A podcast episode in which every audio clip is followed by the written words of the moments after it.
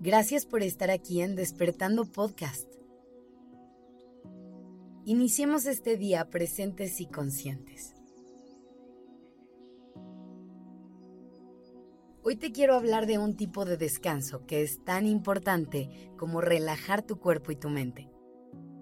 En este capítulo te voy a hablar del descanso emocional.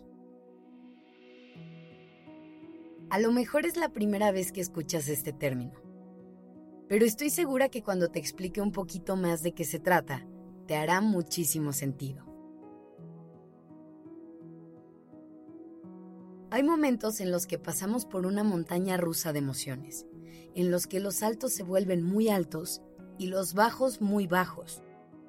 Y en menos de una hora pasamos por un rango de emociones inmenso. Y las razones pueden ser miles. Una separación de pareja, la pérdida de un ser querido o quedarnos sin trabajo. Podría darte muchísimos ejemplos más, pero lo importante es que tú ahorita traigas a tu mente cualquier momento que identifiques así, como un caos emocional. Ahora piensa en cómo te sentías en ese momento. Estoy segura que había un cansancio e incluso un agotamiento físico constante. Pero enfócate poquito más y piensa en cuáles eran tus emociones. Cuando pasamos por estos picos tan intensos, es difícil entender cómo nos sentimos. No sabemos si reír o llorar. Ya no entendemos por qué nos enojamos es más, ni siquiera sabemos si es enojo lo que sentimos, porque ya ni podemos procesar todo lo que llega a nuestro mundo. Por eso es tan importante poder reconocerlo y ponerle nombre a esa sensación. Poder entender que esto se llama cansancio emocional y que podemos hacer algo al respecto.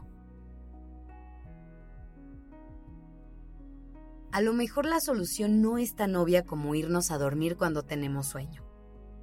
Pero déjame compartirte un par de técnicas que te pueden ayudar un poco.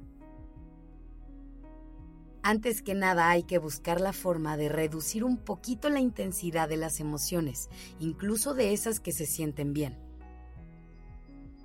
Podríamos pensar que salir a buscar mil cosas que nos hagan sentir increíble y que experimentar euforia es la solución.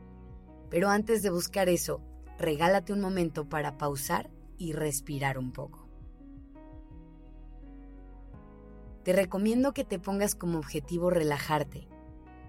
Busca hacer cosas que te llevan a la calma, cosas sencillas que no requieran de tanto esfuerzo.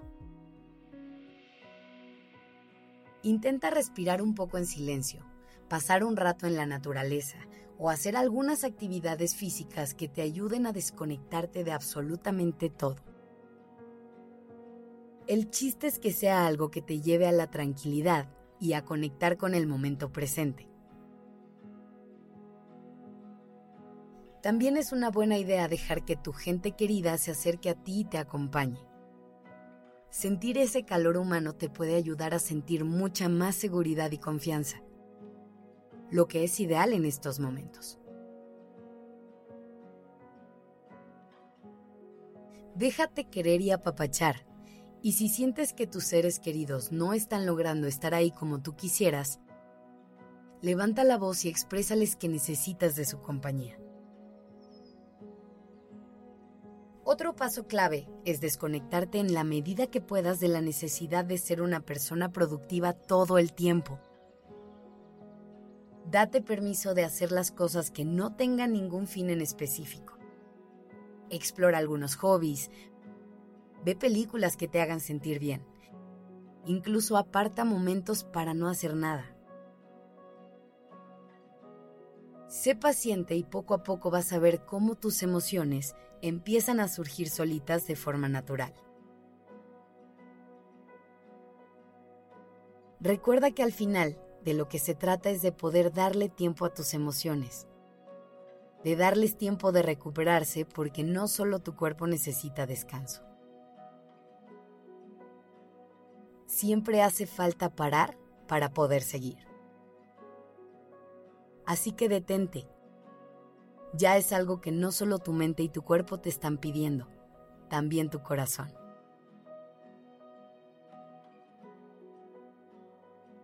Gracias por estar aquí.